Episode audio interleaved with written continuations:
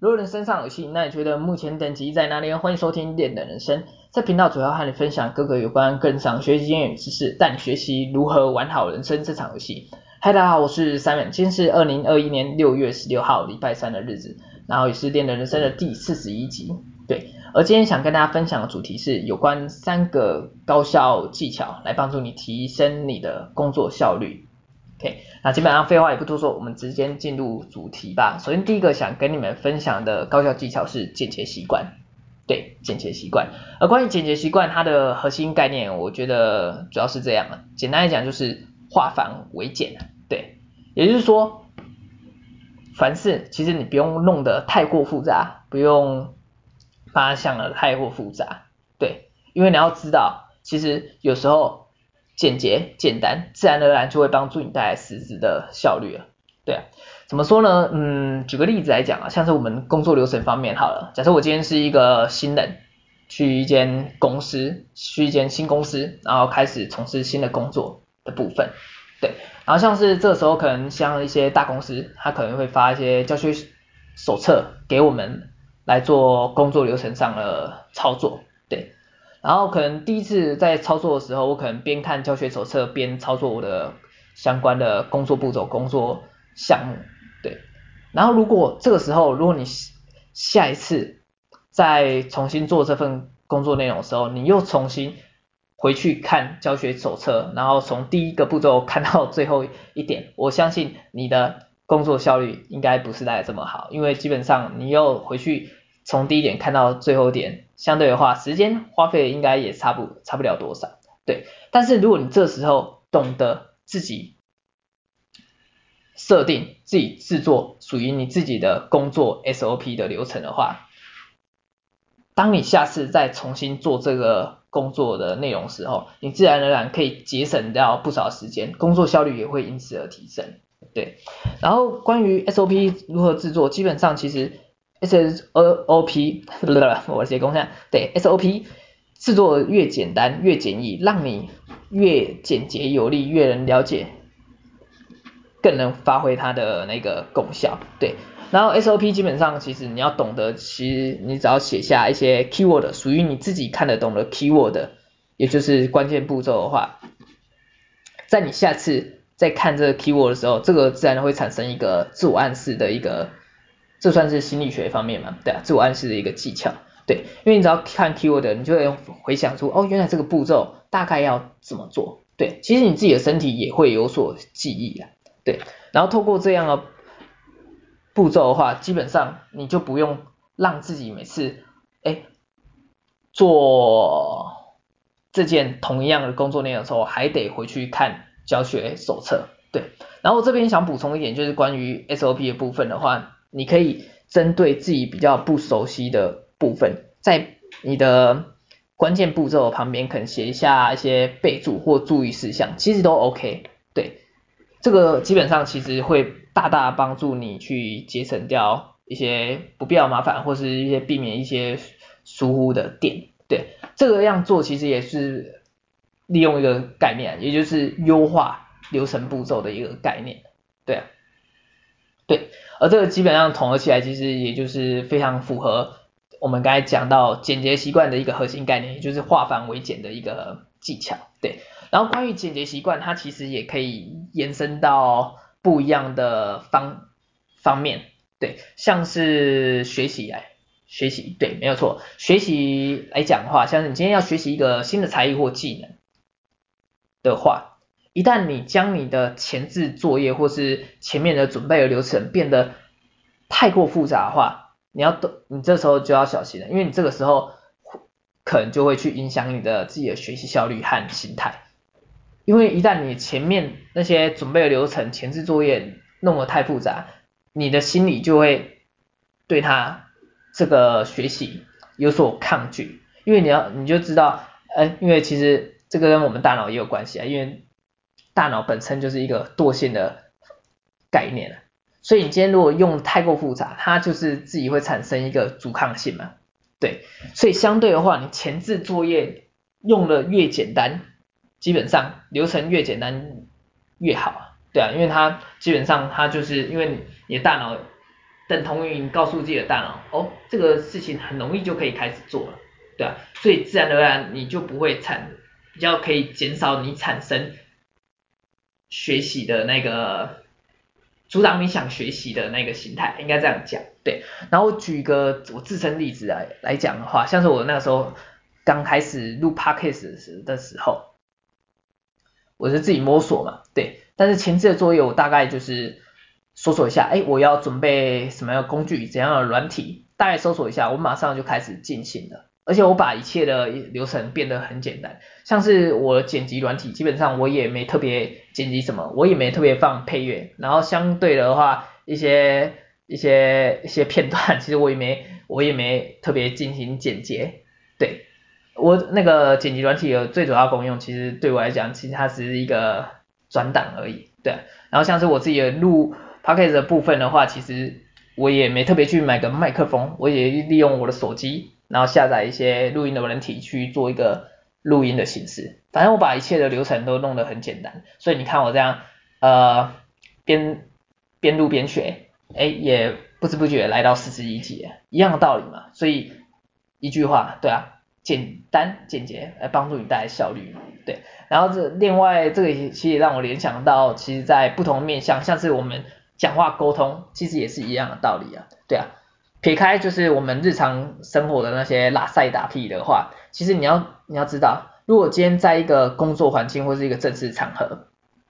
通常简而有力，它实际可以帮助你带来实质的效率。一样那句话嘛，怎么讲呢？假设你你想一下，假设今天开一个会议，前面的主讲者长篇大论在那边滔滔不绝，但是讲了快一个小时还没进入重点，那我相信其实下面的人听的其实也睡睡挂一半以上了，对。然后另外一个方面呢，其实假设你今天要去跟主管报备事情的话，对，你可能跟主管报备事情的话，如果你一直没有切入重点来讲。的话，基本上你不不仅其实是在浪费你主管时间，其实等同也浪费你们你自己的时间，就是你们两个人彼此的时间。对，因此如果像是你要跟主管报备事情的话，你可能就是要赶快的切入重重点，像是你可能跟主管讲，哎，你目前有遇到怎样问题，然后自己想了两三个方案，那主管你觉得，哎，哪一个方案会比较好？那这个时候其实主管就知道你大致上的需求是什么，所以尽量针对目的性的沟通，自然而然可以减少大量不必要的时间，进而去提高你自己的工作效率，对啊，一样道理。而这个关于这个讲话沟通啊，其实也就非常符合一个俗谚啊，中国俗谚那句话怎么讲啊？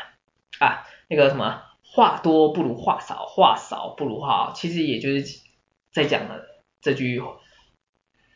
讲这句什么？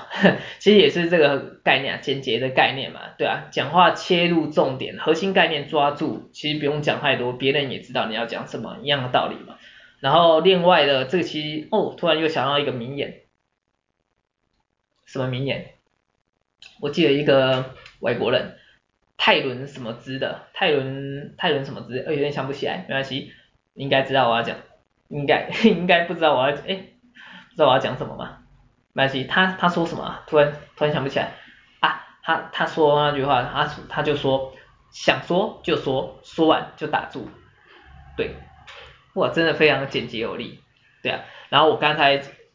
我刚才那个就是反面的例子嘛。对啊，我刚才想说，嘿，想说我我想想不到怎么说，对，但是我想不到怎么说就说，对啊。而且攻下，对啊，反正自己的反面例子，OK，对。然后另外我突然想要关于想要反面例子，我就特别特别想到日本人，对啊，在简洁这个习惯方面上，我觉得应该说特别在那个讲话沟通方面呢，对，我觉得日本人算是一个反面例子嘛，这跟他们文化性其实也有所关联啊。怎么讲呢？因为其实你要知道，哦，我自己的印象啊，我觉得。我自己印象对于日本人印象就就是怎么讲，就是他们在沟通方面的方面上啊，他们可能会去绕圈子讲话嘛，然后有时候话讲一半，你要去猜后面的意思，这真的是非常让我不能适应的一个一个一个文化嘛，对啊，对，关于这一点，但我相信其实也有一些日本人其实讲话其实也会蛮直接切入主题的，这是当然是也有啊，但是我自己个人的印象方面来讲的话，日本的沟通方面其实关于这一点的话，其实就如同我刚才讲的嘛，对啊，就是讲话比较不这么简洁有力吗？还是其实他们是过于简洁有力，然后剩下要你去自己去去想，哈哈，其实对来说是这样，OK 好，所以总归一句话，简洁的习惯你要记得一个概念，就是化繁为简，对，OK，那第二个高效技巧想跟大家分享的是集中精力，对，而关于集中精力这个部分呢，它其实一个核心观念，其实也就是我们一直所提到的，也就是专注，专注。专注，对，因为你要知道，专注其实可以帮助你带来力量，对。然后其实关于这个集中精力这一点，其实你也可以跟我们刚才第一个分享的高效习惯可以做一个连接，对。因为你要知道，凡事不要想得太复杂嘛，这我们刚才讲过，对。所以举例说，像是你今天如果你工作量爆多，实在爆多，哇塞，然后。可能你的文件啊堆得满山遍野，哎，满山遍野这成语是这样用吗？啊，堆积如山好，堆积如山好比较好一点，对。假设你今天工作文件堆积如山在你的呃办公桌上面，对，这时候可能就是有些人会开始哎慌张，不知道该如何是好，不知道哎该该怎么办，哇塞，这工作要爆多，开始陷入焦虑，对。那这时候你要怎么做？其实一个核心思想，其实。简单来讲，就是你可以回归一个原点，也就是呃，我们先撇开，就是如果你有时间去做那个做分类的话，对啊，因为如果分类的话，你可能先挑重要紧急的先做嘛，对。那如果你真的没有时间的话，你就先先挑一件事情开始来做，然后心中一心一意就是做好你眼前这个事情，对。而这时候其实我们就是利用一个。逐一各个击破的概念了，因为你当你专注在做你眼前的事情的的话，其实你进入到一个 zone 区嘛，俗称的 zone 区，无我境界嘛，不知道大家有没有听过无我境界？这时候其实你在做的时候，不知道其实时间仿佛时间好像开始变慢，但是你你好像不知不觉就完成这件事情了，不知道大家有没有这样的经验？对，这其实就是一个专注的力量嘛。对，然后你当你做完这件事情，你就是在应用到下一件事情，然后就一个一个一个做，对，所以就是比较害怕而迟迟不敢去开始行动，对，因为你一旦你害怕，你就会一直焦虑下去嘛，结果你一件事情也没做好，一样的道理，对。然后关于这个专注集中精力这一点，其实。非常一个法则就是非常符合，就可以做连接，也就是我们的八十二十法则一样的道理啊，对啊。其实关于八十二十法则在讲的话，其实也就是先挑出主要的关键的二十 percent 的少部分的关键之处，对，因为你只要针对这二十 percent 的关键之处的话，基本上它是可以帮助你带来八十 percent 的实质结果，对。而很多书其实也一直在。讲这个道理，像是那个 Steven Steven Steven Steven 科维，对，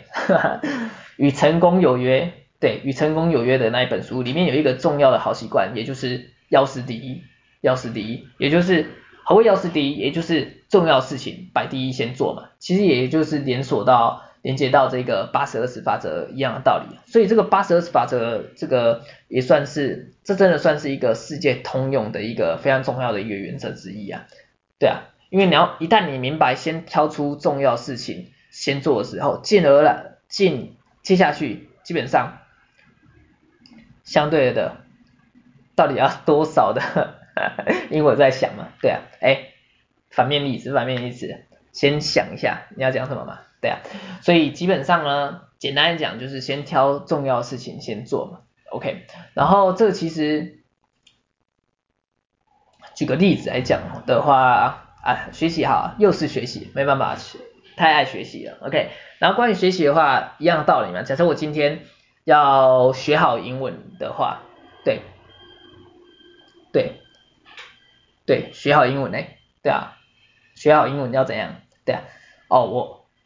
哦对，我刚才要讲八十二十法则这一件事情嘛，对，假设我今天要学好英文，我自然而然要懂得去抓住里面的二十 percent 的关键之处。那如何针对学好英文，我要如何抓住啊？首先你就是要明白哪个地方是对你来说是重要的嘛，因为每个人不一样嘛，对，而且你要明白，你看你这个学好英文，其实这个目目标其实有点太广泛了。所以你要拉回到你自己的根本，也就是说，哎，你自己学好英文的定义是什么？对你来说，怎样算学好嘛？这个你也要去了解你背后的学习动机，因为像是有些人可能他学好英文是为了不看字幕就可以听懂，哎，一些外国影集在讲什么，对，而这个时候其实你就知道，哎，你的目的性是针对于听力的部分，所以你就可以着重于你的重点去抓住这二十 percent 的分。二十 percent 的地方去做一个那个去做一个学习嘛，就是关于听力的部分。然后有些人可能是想要和外国人进行沟通对话，对，这时候他就知道他学好的英文的目的性是什么，所以他的目标就是为了和外国人沟进行沟通对话，所以他的二十 percent 的支出的地方就在于听力跟口说这部分嘛，对啊。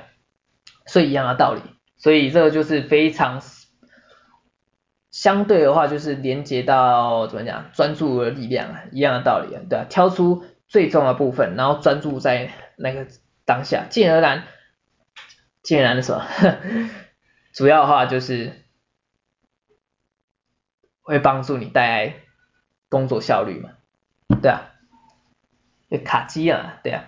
而我这里突然应该这样讲啊，因为刚才突然。突然脑袋联想到一个画面，刚才想讲，那现在讲想想讲了一个那个画面，突然关于这个什么，关于什么，关于关于什么，关于什么，关于关于啊，对啊，我这我 我真的是中中午中午这快中午就是卡机，OK。关于这个第二个这个集中精力啊，就让我联想到一个非常实质的，诶，非常一个。经典画面就是钉钉子这个画面，不知道大家有没有看过钉钉子？对，因为你要知道钉钉子要如何一次就把这个钉子钉进去，这基本上其实也就是专注的力量啊，对啊，因为如果你没有将这个，因为你知道钉子就是有钉子跟铁锤嘛，然后你这个铁锤如果没有一下子打中这个核心，这个。重点核心的部分的话，钉子是没办法一次就进到这个木头里面去了，对啊，所以这个其实也就是一个专注的力量，对啊，一旦你可以锁定那一个核心的观点的话，基本上你一次就打进去，所以你在钉钉子的时候一次就打进去，自然的而然的话就是帮助你节省不不少力气啊，进而帮助你带来你的工作效率，一样的道理啊，对。OK，所以第二个跟大家分享的一个高效技巧就是集中精力的部分。OK，好，五、哦，还对，还有 还有那个第三个，对，还有第三个想跟大家分享的那个高效技巧。OK，最后一个是那个迅速准时的部分。OK，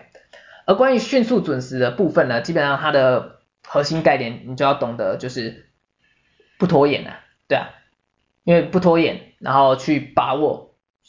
关键时刻，对，因为你要呃怎么讲，像是有些人啊，工作的时候，他们可能会觉得，哎，自己工作效率好像不太好，哎，好像很差，哎，对啊，那这时候你要做什么？就是你要思考一下，你是不是已经陷入在拖延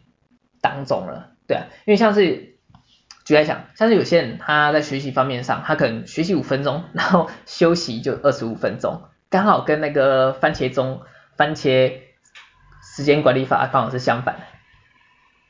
对啊，一样的道理。对，所以你今天如果一旦发现，哎，你是休息五分钟，然后呃不，学习五分钟，休息二十五分钟的时候，你那你一看就知道，哎，你应该就拖延嘛，你现在开始抗拒去拖延你想学习的这个部分。而你要知道，一旦你开始拖延，你可能就会一直拖延下去啊，对啊。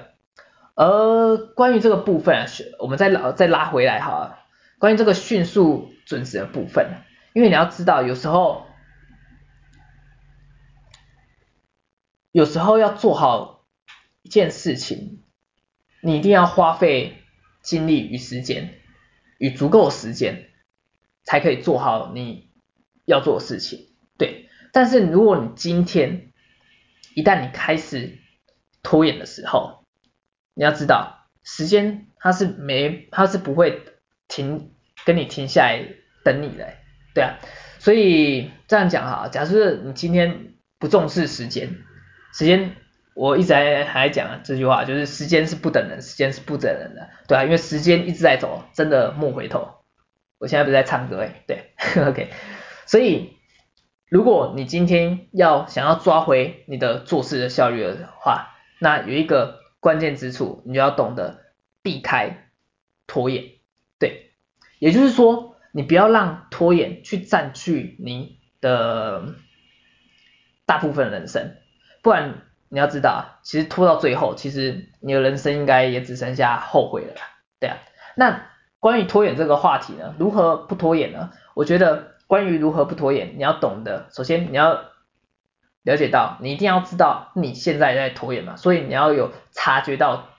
你目前在拖延的这个意思，对。然后一旦你察觉到拖延的时候，你就要去做，要做什么？要去做你该做的那件事情。其实最呃，我们再简单一点来讲的话，就是你要养成去做的习惯，对。然后有些人可能会想，啊，这个不是废话吗？对，对，但是这个。这个废话其实是一个提供一个很简单的概念，但是我相信其实越简单的概念，其实往往想做，其实通常也会很困难。对，那要如何去培养去做的这个习惯呢？其实这里提供一个思考的方向，也就是小处着手。对，而这个小处着手呢，其实你要知道，也就是说你今天如果开始拖延去。不想做你现在这样的这件事情的话，你给自己简短的一些时间，让自己做一下下，做一下下，哪怕只做一下下，哪怕只做三分钟，哪怕只做一分钟也好，让开始让自己开始可以去做这件事情。对，而关于这一点的话，其实脑科学其实有研究过啊，因为当你开始做一件事情的时候，基本上它会去兴奋你大脑的。中枢，大脑中枢的某一个区块嘛，忘记那个区块叫什么，福福格核吧，是不是福格核？有点忘记了，如果知道朋友可以帮我帮我做个解释，OK？解释什么？对，福格核，OK？而关于兴奋这个大脑的中枢的时候，它就会刺激你，进而去一直想做下去，一直做下去。所以不知道大家有没有这个经验？一旦你开始做一件事情的时候，你发觉，哎，你好像就是可以一直做下去，做下去，超乎你原本所预期的时间点。这其实就是大脑正在兴奋的一个状态啊。对，OK，所以如何培养去做习惯？首先这个技巧你要记得，就是小处着手，给自己哪怕五分钟、三分钟这种短短时间，也让自己可以去开始有去做，培养去做这个习惯，自然而然你就会一直想做下去了。对啊，所以归根究底的话，就是你要注意的这一点呢，就是在做事的时候要避开拖延，如此一来你才可以去把握每个当下的时刻。对啊，所以这个也让我想到啊，总是有些人会去特别抱怨，或是特别去感慨、感慨、感慨，我的写诗作词啊，对啊，总是会去感慨，就是自己为什么总是错过。那么多的机会，对，而这个时候你应该去，我觉得应该去好好反反省一下，是不是你自己总是不肯去行动，总是拖延，而让自己丧失掉自己的机会，因为你自己本来就没有把握属于自己的关键时刻，对，所以我们再拉回来一点，所以。简单来讲，你要懂得去行动，对啊，一个概念，其实回归原点的来讲的话，其实也就是概念嘛，就是去行动了，对啊，因为你不行动，其实没有事情会发生，没有任何结果会产生。啊，其实也是有啊，就是因为你不行动，自然而然就带来，来产生不行动的后果嘛，一样的道理。所以好，那就是最后一个高效期呃高效技巧，也就是迅速准时，也就是要避开拖延，要把握你的关键时刻。OK，那以上是三个跟今天跟大家简单做一个分享的三个高效技巧。OK，那最后做一个简单复习一下哈。首先第一个高效技巧是间接习惯，也就是核心概念你要知道，凡事要化，懂得化繁为简，不要把它想得太复杂，不要弄得太复杂，因为你要知道简单跟简洁可以帮助你带来死者效率。OK，然后第二个高效技巧也就是集中精力。核心观念呢，其实你就要懂得利用八十二十 percent 的法则，我的讲话结巴，OK，八十二十 percent 的法则，专注在少部分关键之处，因为你要知道专注会为你带来力量，OK。然后第三个高效技巧是迅速准时，核心概念呢是你要懂得不拖延，马上行动，才可以把握属于你的关键时刻，OK。那以上就是今天想跟大家分享的三个高效技巧，希望对你的工作效率有所帮助。OK，那今天节目就到这边，我们下期再见，大家拜拜。